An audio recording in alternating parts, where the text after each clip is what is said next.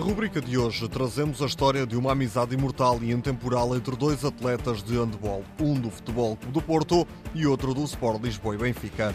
Esta relação passou para o conhecimento público a quando do fatídico falecimento, no início de 2021, do guarda-redes de 32 anos dos Dragões e da Seleção Nacional, Alfredo Quintana, catapultada pelas manifestações de afeto e admiração de Gustavo Capdeville após o desaparecimento do seu amigo. A sua primeira atitude foi estampar numa t-shirt uma fotografia dos dois abraçados, entrando sempre com ela nos pavilhões. No entanto, quis ir mais longe e, após pedir autorização ao seu clube, passou a utilizar em todos os jogos o nome de Quintana na sua camisola, em vez do seu, imortalizando assim a continuidade de Alfredo nos pavilhões. A ideia de Gustavo Capdeville é homenagear aquele que, segundo ele, foi o melhor guarda-redes de handball que conheceu.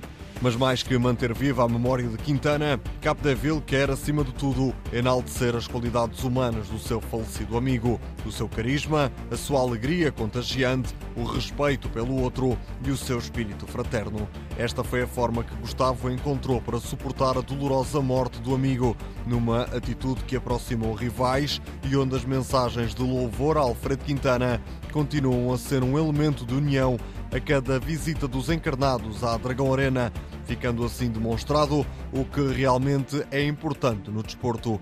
Exemplo disto foi a ovação que o guarda-redes do Benfica recebeu no Dragão Arena no início do mês de outubro. Após o jogo, o Capdeville permaneceu no recinto, entretanto invadido pela filha de Quintana, com quem esteve a jogar e a brincar, mostrando a todos a face mais bonita e valiosa do desporto, a sua dimensão humana. Capdeville continua ainda hoje a jogar com o nome de Quintana nas costas, sentindo desta forma que continuam juntos e onde Quintana faz parte das defesas de Capdeville. No desporto, como na vida, vence sempre com ética.